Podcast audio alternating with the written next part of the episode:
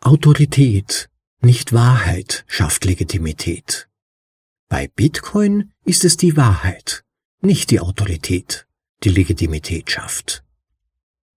Nicht jeder hat die Zeit, sich laufend die besten Bitcoin-Artikel durchzulesen. Aber zum Glück gibt es uns. Wir lesen sie dir vor. Übersetzt in die deutsche Sprache, zum bequemen Anhören, unterwegs oder daheim. Das ist ein bitcoinaudible.de Anhörartikel.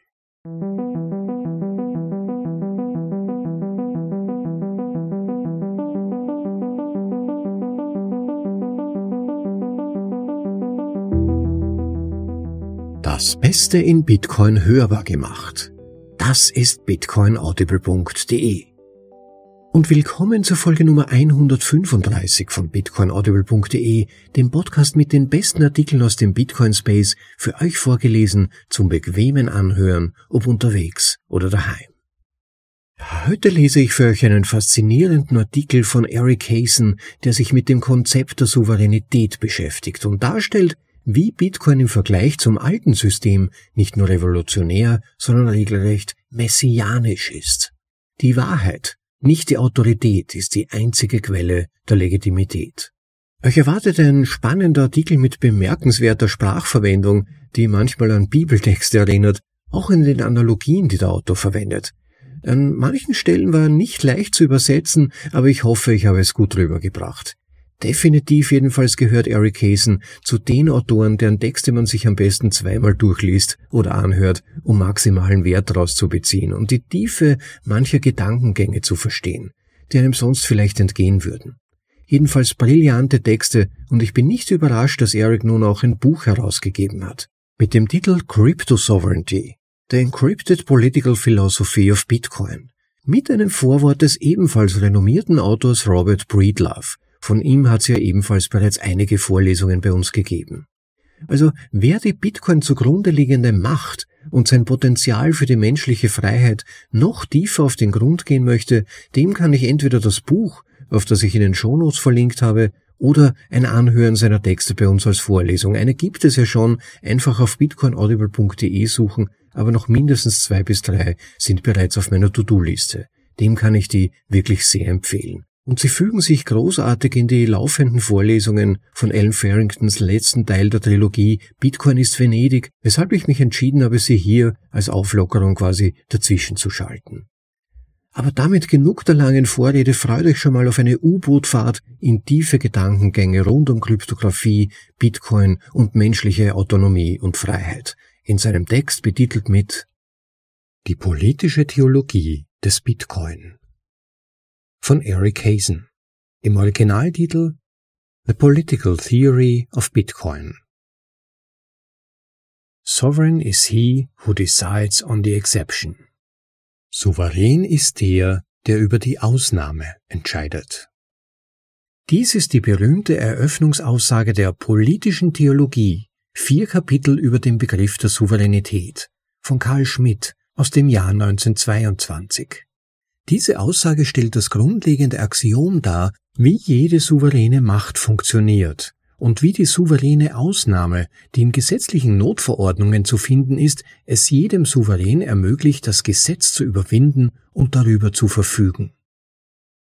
In meinem Aufsatz Die politische Theologie der Krypto erkläre ich, wie die Kryptographie die Möglichkeit der souveränen Ausnahme durch die Verbannung der physischen und identifizierenden Macht negiert und dadurch alle Formen der zeitgenössischen staatlichen und rechtlichen Macht aushöhlt.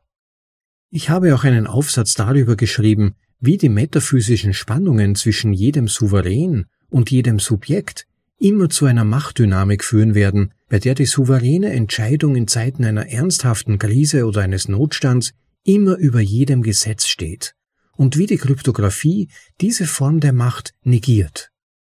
In diesem Essay möchte ich die explizite Theologie des Bitcoin, seine Machtformel und ihre Bedeutung für das Schicksal der Menschheit in diesen dunklen Zeiten näher erläutern. Bitcoin als Subjektivität Bitcoin ist zwar von Natur aus ein Kriegsgegenstand, aber auch ein Kunstgegenstand. Kunst deshalb, weil er nur ein Ausdruck ist, ein Objekt der Nichtgreifbarkeit, und der subjektiven individuellen menschlichen Werte entsprechend der Gesellschaft, in der wir leben. Durch eine hegelianische Synthese von Kunst und Krieg entspringt der Bitcoin der Noosphäre als Verdammung aller Fiat-Währungen der Welt aus Fleisch und Stahl und als die erlösende Antwort, die wir suchen, um Recht, Wirtschaft und Ordnung aus den ihnen aufgezwungenen Krisen zu retten und wiederherzustellen. Durch die Macht der Kryptographie und die Systeme der Wahrheit, die sie verlangt, drückt Bitcoin eine Form der Wahrheit aus, zu der kein Mensch, keine Institution oder Organisation im physischen Bereich oder in der Rechtsprechung mehr fähig ist. Diese künstlerische Kriegskraft, die sich Bitcoin zunutze macht, entspringt einer totalisierenden Deterritorialisierung und Reterritorialisierung im Deleutschen Sinne des Wortes der globalen Ordnung durch die Initiierung einer neuen Ebene der Immanenz, die auf kryptografischer Macht beruht. Diese Ebene der Immanenz ist die Erneuerung eines Nomos, also Gesetzes, Sitte oder sozialen Zusammenhalts der Menschheit, mit dem Internet als organisatorischen Kern und der Wahrheit als Form der Legitimität. Es handelt sich um einen Novus Ordo Seclorum, also eine neue Ordnung der Zeitalter, in dem die Wahrheit, nicht die Autorität, die erneuerte Quelle der Legitimität für alle Menschen überall wird. Durch den Tausch der Legitimität von Macht, durch den Verzicht auf autoritäre Dekrete gegen die Wahrheit dessen, was ist, kehrt Bitcoin die souveräne Formel der Macht um. Sowohl Karl Schmidt als auch Giorgio Agamben, zwei der führenden Wissenschaftler auf dem Gebiet der Philosophie der Souveränität, definieren Souveränität als einen Grenzbegriff, der sich durch die gesamte Staatstheorie zieht. Beide kommen zu dem Schluss, dass Souveränität ihre Grundlage in der authentischen Entscheidung findet, die die souveräne Ausnahme vom Gesetz ist, nicht die Norm, wobei souveräne Ausnahme auch bekannt ist als Ausnahmezustand oder souveräne Krise. Schmidt vermutet dies so. Zitat Alles Recht ist Situationsrecht. Der Souverän produziert und garantiert die Situation in ihrer Totalität. Er hat das Monopol über diese letzte Entscheidung. Ende des Zitats. Dies ist von großer Bedeutung, denn durch die hoheitliche Ausnahme, die in den Notstandsgesetzen zu finden ist, ist das gesamte staatliche Recht zum Faschismus verdammt, der ihm innewohnt. In der souveränen Ausnahme gibt es keinen Halt und keine Spur von Wahrheit, sondern nur die rohe autoritative Macht, die alle rechtlichen Ausnahmen rechtfertigen wird. Der große Vater der Staatstheorie selbst, Thomas Hobbes, hat dies im Leviathan eher leichtfertig so formuliert. Auctoritas, non veritas facit legem. Autorität, nicht Wahrheit, schafft Legitimität. Schmidt, der zu den angesehensten Rechtsgelehrten in Bezug auf Hobbes und seine Staatstheorie gehört, geht auf die Frage ein, wie die Autorität innerhalb der souveränen Ausnahme funktioniert. Zitat der Ausnahmefall, der in der bestehenden Rechtsordnung nicht kodifiziert ist, kann bestenfalls als Fall einer extremen Gefahr, einer Gefahr für die Existenz des Staates beschrieben werden. Es handelt sich wirklich um einen extremen Notstand und um die Frage, wie der Notstand beseitigt werden kann. Aus liberaler verfassungsrechtlicher Sicht gäbe es überhaupt keine richterliche Kompetenz. Die Verfassung kann höchstens Hinweise geben, wer in einem solchen Fall handeln kann. Er, der Souverän, entscheidet, ob ein extremer Notstand vorliegt und was zu tun ist, um ihn zu beseitigen. Er steht zwar außerhalb des normal gültigen Systems, gehört aber dennoch dazu, denn er ist es, der entscheiden muss, ob die Verfassung in ihrer Gesamtheit außer Kraft gesetzt werden muss.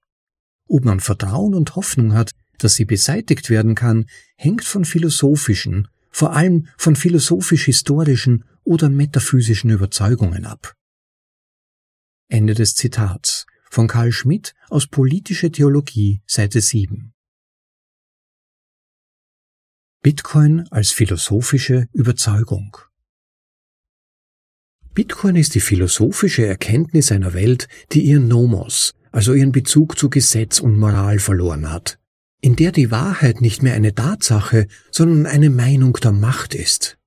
Nur in einer Welt, in der die aufrührerische Arglist die Oberhand gewinnt, in der Geld nur ein Werkzeug für die politisch Mächtigen ist, stellt Bitcoin seine radikale Antithese zum gegenwärtigen Paradigma von Gesetz, Ordnung und Souveränität dar. Er ist die Verwirklichung einer kryptoanarchistischen Kritik an Staat, Geld und rechtlicher Macht.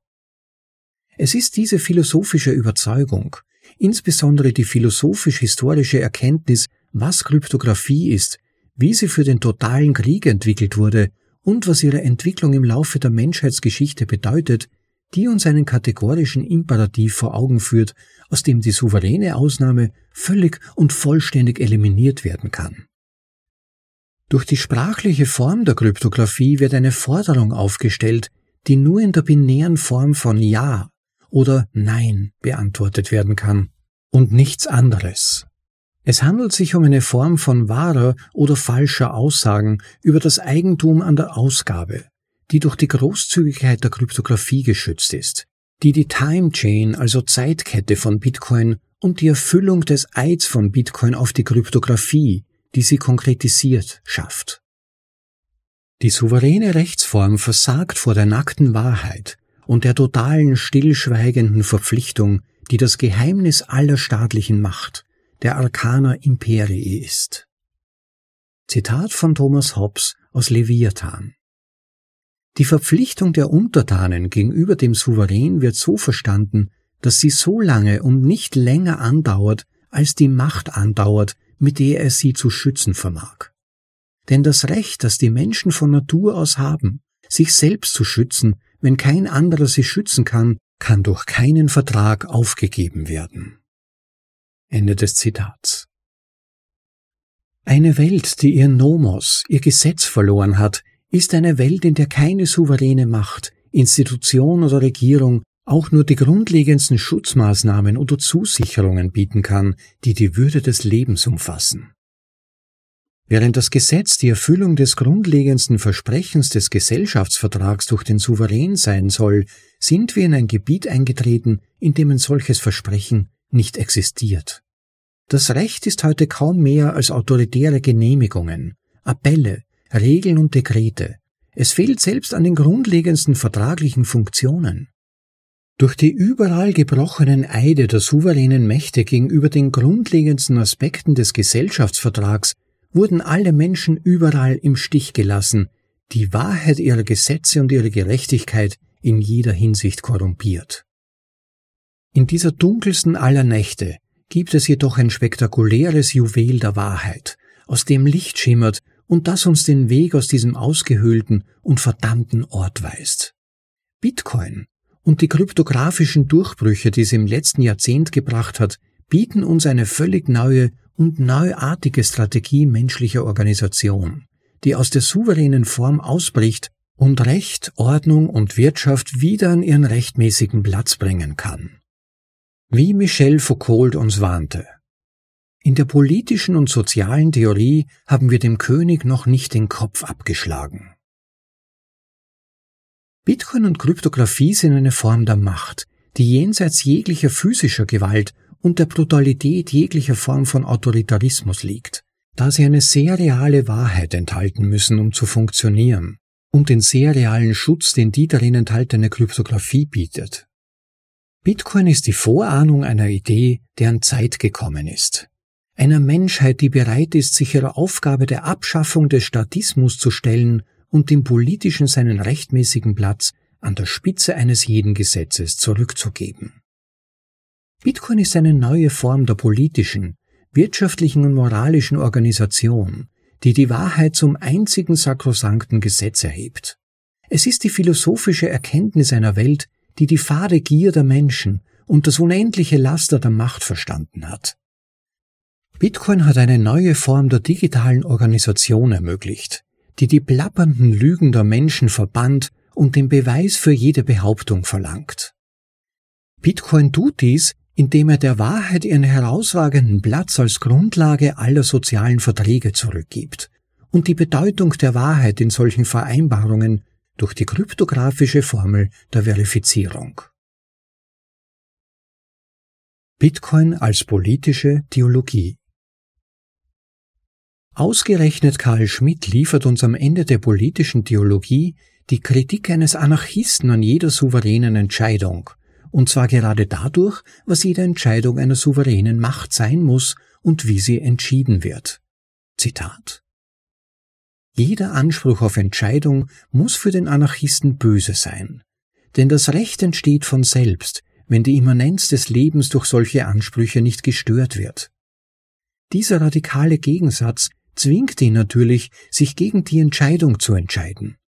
Und das führt zu dem seltsamen Paradox, dass Bakuin, der größte Anarchist des 19. Jahrhunderts, in der Theorie der Theologe des Antitheologischen und in der Praxis der Diktator einer Antidiktatur werden musste.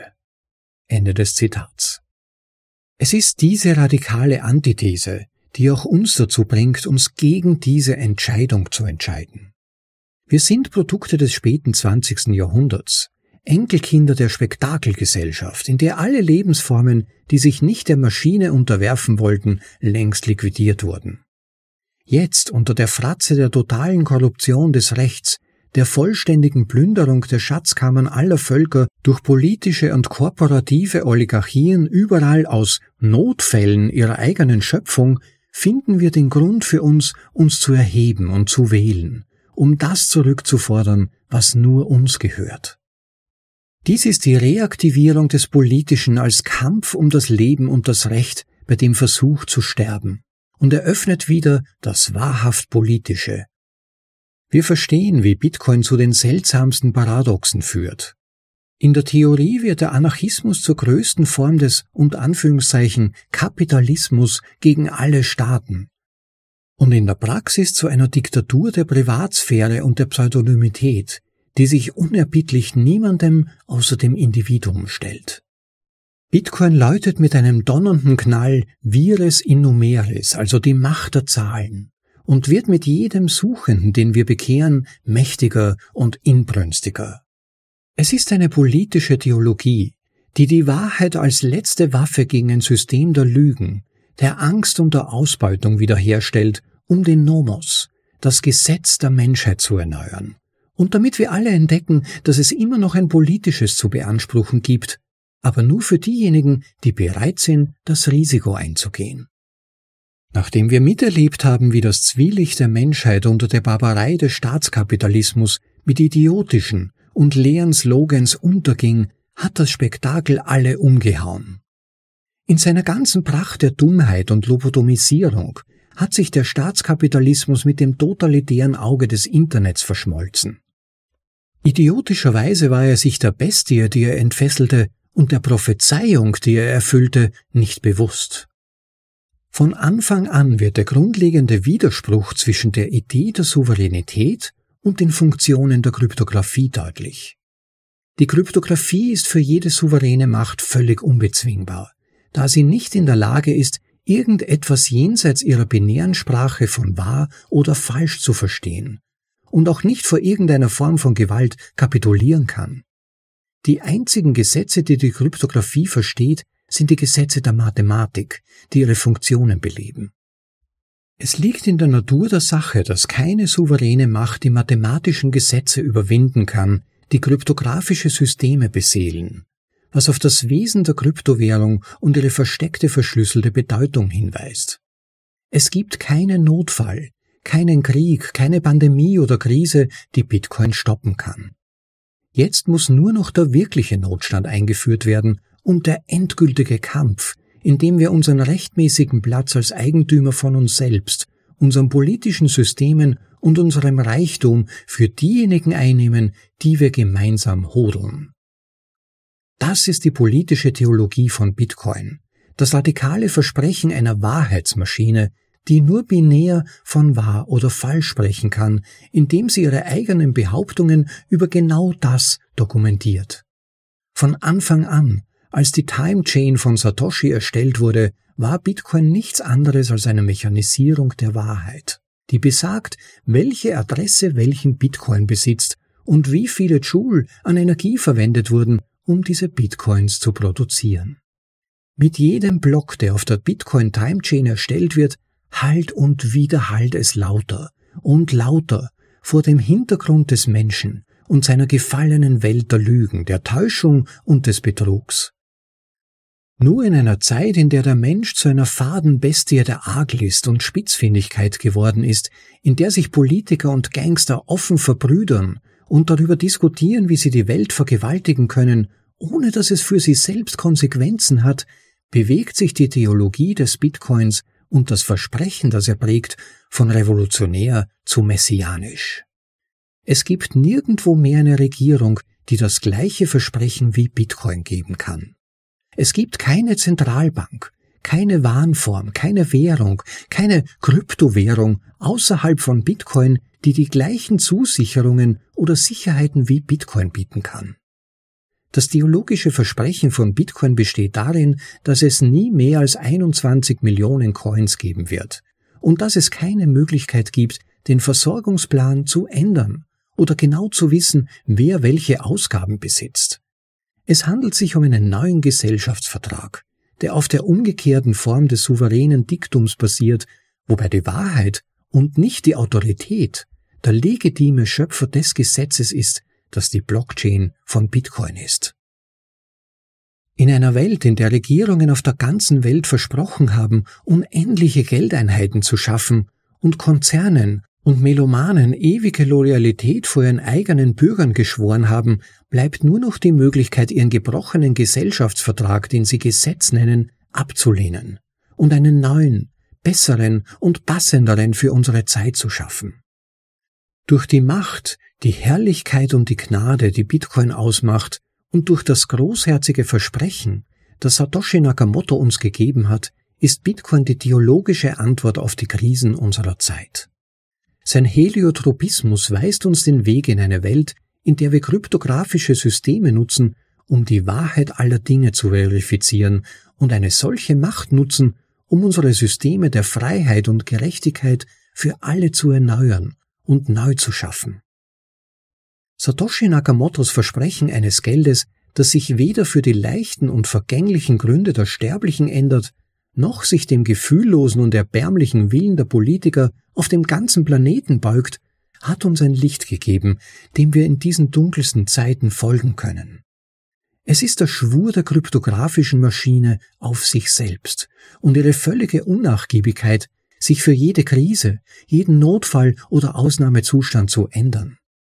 Durch diese höchst wunderbare und theologische Aufgabe hat Satoshi Nakamoto die Maschine der wirtschaftlichen Erlösung geschaffen, die wir brauchen, um unsere Welt zu erneuern und uns von den Ketten der Schulden und der Knechtschaft zu befreien, die uns die Regierungen rund um den Globus aufgezwungen haben.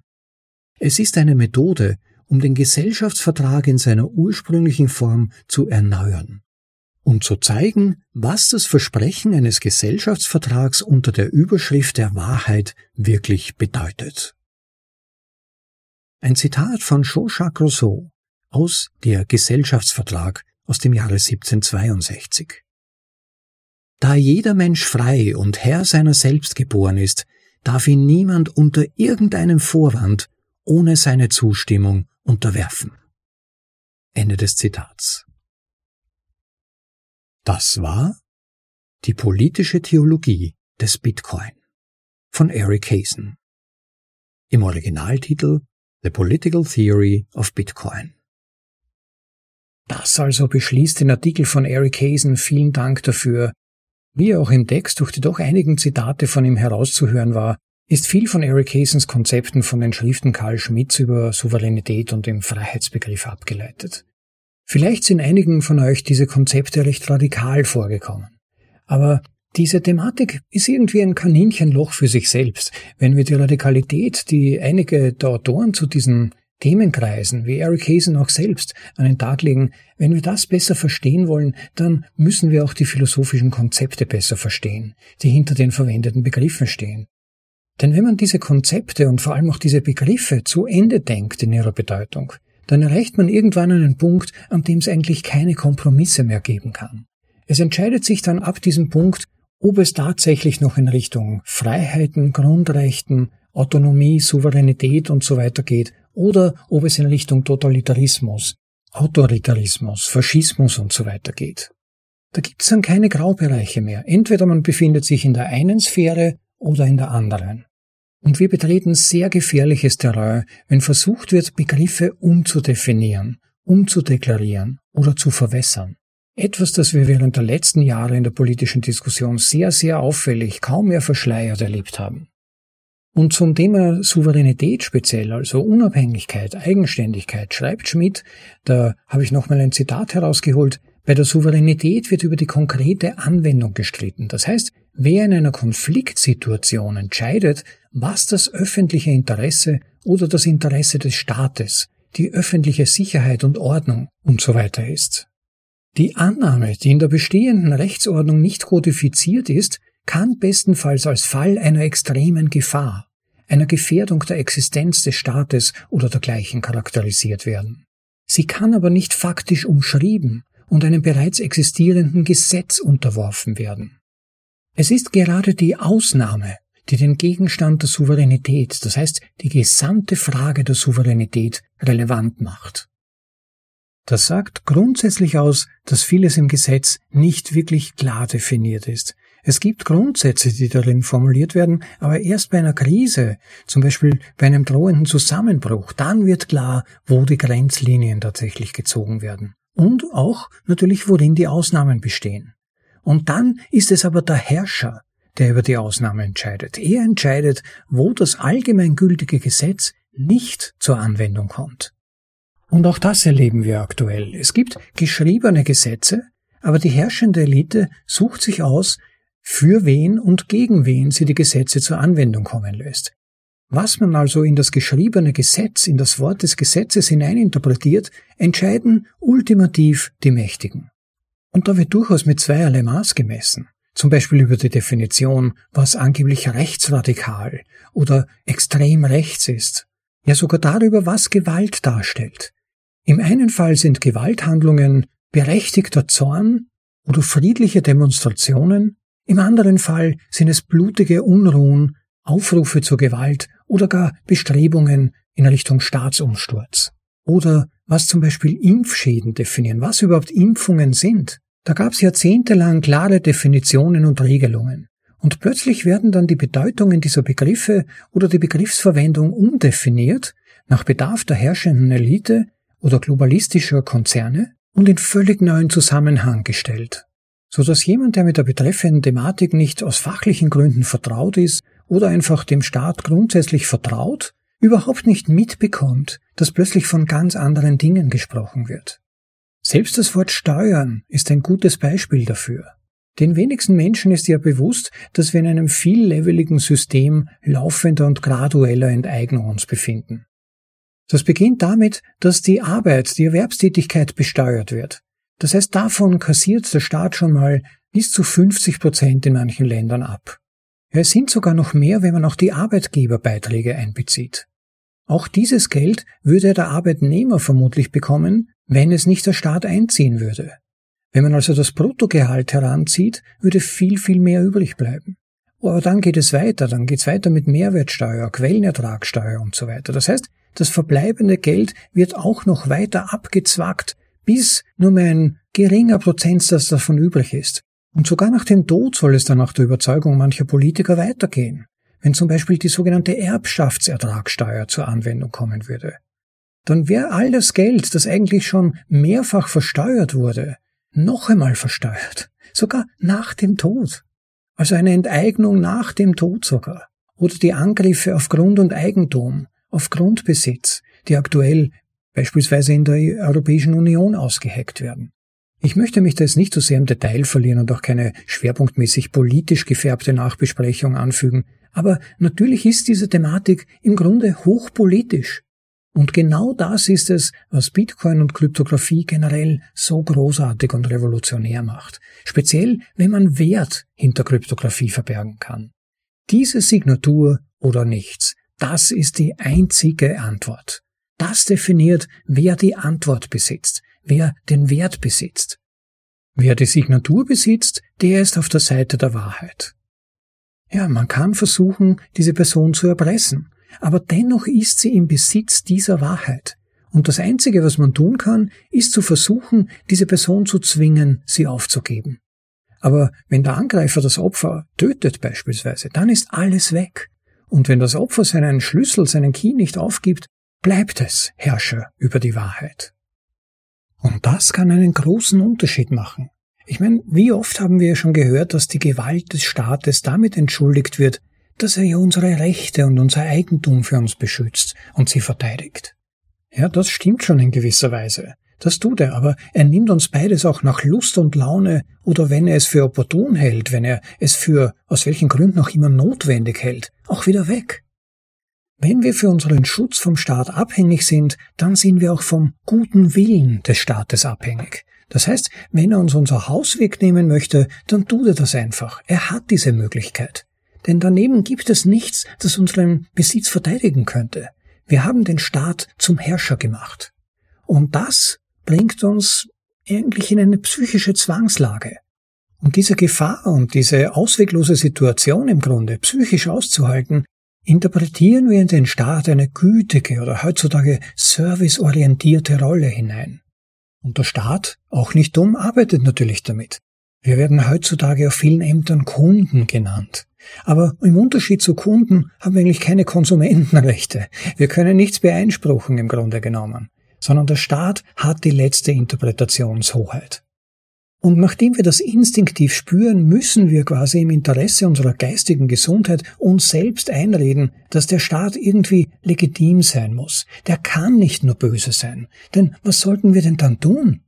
Sollten wir uns von ihm verstecken? Es ist eine ausweglose Situation und irgendwie müssen wir das im Kopf uns zurechtbiegen, dass der Staat eben diese gütige Rolle hat. Aber Bitcoin kann das tatsächlich fundamental verändern. Bitcoin stellt das geradezu auf den Kopf. Der Staat hat bei Bitcoin überhaupt nichts mit meiner Eigentümerschaft zu tun. Der Wert, den ich in Bitcoin halte, das ist Kryptographie. Und das ist alles. Wem nun am Horizont ein bisschen ein Licht aufgeht, wenn er diese Worte hört, dann hört euch unbedingt Vorlesung Nummer 16 an von Hasu und Sushu, die Trilogie für Bitcoin-Skeptiker, besonders Teil 3, betitelt Bitcoin und das Versprechen unabhängiger Eigentumsrechte. Wirklich ein äußerst aufschlussreicher Text, sehr tiefsinnig und er sei jedem ans Herz gelegt. Aber zurück, in Bitcoin braucht es keine äußere Instanz, wie eben zum Beispiel Gerichte oder so, die über Eigentumsrechte richten oder sie nach verschiedenen, wiederum von Menschen geschaffenen Regeln verwalten. Das Gericht, das ist in Bitcoin Bitcoin. Die kryptografische Antwort ist wahr oder falsch. Es gibt da keine Interpretation oder Ausnahmebestimmungen oder Graubereiche, sondern es gibt nur wahr oder falsch. Man muss wirklich bedenken, diese unbergbare Definitionsmöglichkeit davon, was wahr und falsch ist, wer was besitzt und wer was nicht, das ist fundamental. Das ist nicht Autorität von oben nach unten, sondern von unten nach oben. Der Einzelne, also das Individuum, der hat die ultimative Sicherheit, aber auch die Verantwortlichkeit, die Eigentümerschaft über den eigenen Wert zu sichern, die Eigentümerschaft zu beschützen. Und das ist gar nicht so trivial, wie wir alle wissen. Das stellt uns vor ganz, ganz neue Herausforderungen, denen viele, wie wir ebenfalls wissen, nicht einmal ganz gewachsen sind. Es ist wirklich ein Challenge, ein mentaler. Aber die Autorität zu entscheiden ist so unglaublich und gleichzeitig so unglaublich befreiend neben all dieser Verantwortlichkeit. Es gibt nur Key haben oder nicht haben. Denken wir mal nach, wie viel Potenzial das hat, wenn unser bestehendes System immer an der Kippe steht, dass jemand daherkommt und einen kleinen Nebensatz als Begründung oder Erlaubnis dafür hernimmt, den Staatsapparat um 50 Prozent zu vergrößern oder äh, die Leute nicht mehr auf der Straße von A nach B spazieren oder fahren zu lassen, nicht mehr ihr eigenes Leben bestimmen zu können. Das Gesetz basiert auf Interpretation. Das heißt aber auch, dass man so gut wie alles hineininterpretieren kann. Und wenn nicht gleich, dann in zehn kleinen Trippelschritten, die kaum auffallen, so wie wir das seit Jahren in der Politik erleben. Und je mehr Zeit vergeht, umso verzerrter und breiter werden die Interpretationen. Und dieser Prozess geht immer nur weiter niemals zurück. Das heißt, stückchenweise, in minimalen kleinen Scheibchen, verlieren wir immer mehr unserer Freiheit und finden uns immer mehr in einem ausgeklügelten Versklavungssystem wieder. Man muss es sich nicht bewusst eingestehen, aber es ist de facto so. Da gab es ja mal vor kurzem dieses bemerkenswerte Interview, das Peter McCormack mit Robert Breedlove geführt hat. Und es ging um die effektive Steuerhöhe und ähm, Breedlove hat dann gesagt, wer 100% Steuern zahlen muss, ist halt per Definition ein Sklave. Er arbeitet zu 100% für andere. Und da hat Peter McCormick zugestimmt. Und Breedlove hat dann eingebracht dieses Zitat von Ayn Rand, äh, sinngemäß, da der Mensch sein Leben durch eigene Anstrengung erhalten muss, hat der Mensch, der kein Recht auf das Produkt seiner Anstrengung hat, auch keine Mittel, sein Leben zu erhalten. Also der Mensch, der produziert, während andere über sein Produkt verfügen, der ist ein Sklave. Ohne Eigentumsrechte sind keine anderen Menschenrechte möglich. Und Peter McCormack sagt dann, naja, aber was, wenn nur teilweise besteuert wird, zum Beispiel 30 oder 50 Prozent? Und Robert Breedlove hat darauf gesagt, dann bist du zu 50 Prozent ein Sklave. Daraufhin Peter McCormack, hm, das, das glaube ich nicht. Und Breedlove daraufhin, hm, okay. Das war ziemlich brillant. Ähm, erklärbar ist eine solch verzerrte und verklärte Sicht des Staates halt vor allem auch deshalb, weil ja eben diese kleinen Anpassungen in Richtung immer größerer Abhängigkeit und in Richtung immer mehr Verlusten von Freiheiten ja eben, wie gesagt, in Trippelschritten nur erfolgt. Und die wenigsten Leute vergleichen, was zum Beispiel vor 20 Jahren der Standard war, welche Möglichkeiten es damals gab und welche es heute gibt, sondern man wird sozusagen wie ein trainiertes Tier in den psychologischen Experimenten der 70er Jahre sozusagen immer mehr daran gewöhnt, immer weniger Freiheit zu akzeptieren. Aber auch die Gesetze selbst, aber sogar auch häufig die Worte in den Gesetzen selbst, ändern sich im Laufe der Zeit immer so, um den Leuten und Gruppierungen, die sich in Machtpositionen befinden, zu entsprechen. Es ist insofern nur eine Frage der Zeit, wann sie korrumpiert sind und dann für in aller Regel böse antihumanistische Zwecke, also gegen den Menschen gerichtet, eingesetzt werden. Worte sind halt nun mal beliebig dehnbar, sie sind sogar undefinierbar, wie wir in letzter Zeit, wie erwähnt, häufig gesehen haben, und sie werden je nach Bedarf verwendet, zweckentfremdet, mitunter zu Waffen gemacht oder zu Werkzeugen, um politische Ziele zu erreichen oder um Leute ruhig zu stellen, kalt zu stellen. In einer Bitcoin-Welt funktioniert das nicht. Da sind die Politik und die Ideologie nicht mehr mit meinem Eigentum verbunden. Die Politik hat keine Befehlsgewalt mehr darüber. Die kann mein Geld nicht mehr manipulieren und sie kann mir das Geld nicht wegnehmen, außer ich stimme zu. Bitcoin kümmert sich nicht um die Autorität eines politischen Systems. Bitcoin kümmert sich nur um die Signatur, die Ja- oder Nein-Antwort auf Basis der mathematischen Grundlagen, die aber für jeden gleich sind. Das ist es. Das ist die Revolution, die in Bitcoin quasi unter Anführungszeichen versteckt ist und die man nicht übersehen oder leichtfertig abtun sollte. Und man kann natürlich darüber diskutieren, ob Bitcoin jemals etwas wie eine Weltwährung oder globale Akzeptanz oder zumindest Akzeptanz bei relevanten Staaten erreichen würde. Für wichtig halte ich persönlich, dass es eine parallele Möglichkeit ist, diesem System zumindest auszuweichen, es zu umgehen. Vielleicht entwickelt sich immer mehr eine Parallelwirtschaft, in der Menschen, die den Wert von Bitcoin tatsächlich erkennen, bereit sind, auch auf dieser Basis miteinander finanziell und monetär zu interagieren. Und Bitcoin macht das möglich.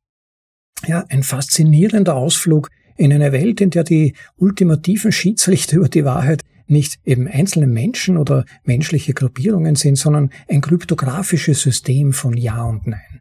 Das Internet hat uns die Grundlagen zum Aufbau eines solchen Systems ermöglicht. Aber diese nächste Stufe der Evolution, die, ja, die könnte im Prinzip sogar Dutzende Jahre dauern und sie würde sicherlich auch nicht frei von Friktion, Identitätskrisen, Kämpfen des bestehenden Systems zu überleben und Herausforderungen sein, die wir noch gar nicht kennen.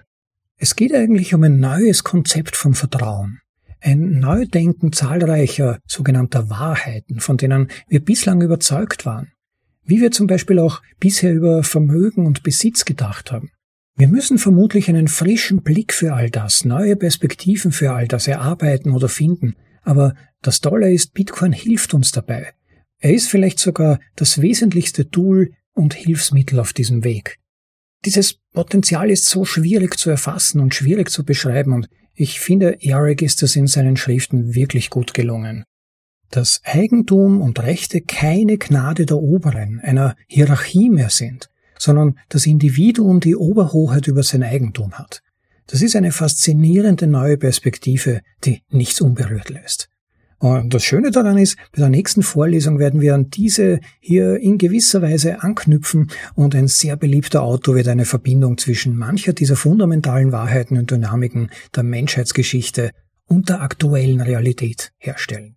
Auch Eric Hazen wird uns noch weiter beschäftigen. Ich finde seine Darstellungen so interessant, sehr tiefgehend, wenn auch nicht immer gleich beim ersten Hineinlesen bzw. Hineinhören tief zu verstehen, aber sie sind von einer solchen Tiefe, dass ich, glaube ich, noch einige Texte mit ins Programm nehmen werde. Lasst euch schon mal überraschen.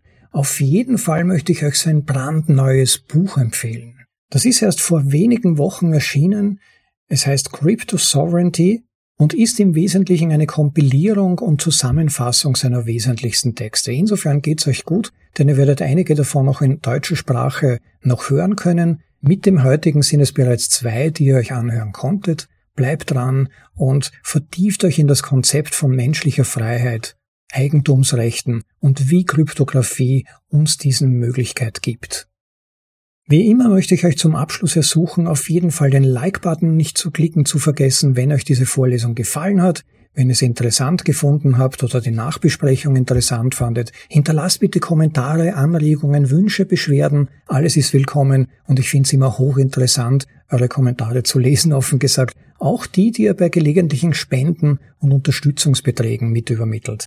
Da gibt's übrigens ja die Möglichkeit, uns per Lightning zu unterstützen, klickt einfach auf die Links, die ihr direkt unterhalb dieser Episode im Begleittext findet. Da gibt's einfache Möglichkeiten, auch mal eure Lightning Wallets zu testen und uns einen möglichst vielleicht großherzigen Betrag zu übermitteln. Das hilft tatsächlich, ob ihr es glaubt oder nicht, den Podcast am Leben zu erhalten, denn es gibt ja sonst keine Werbung drin.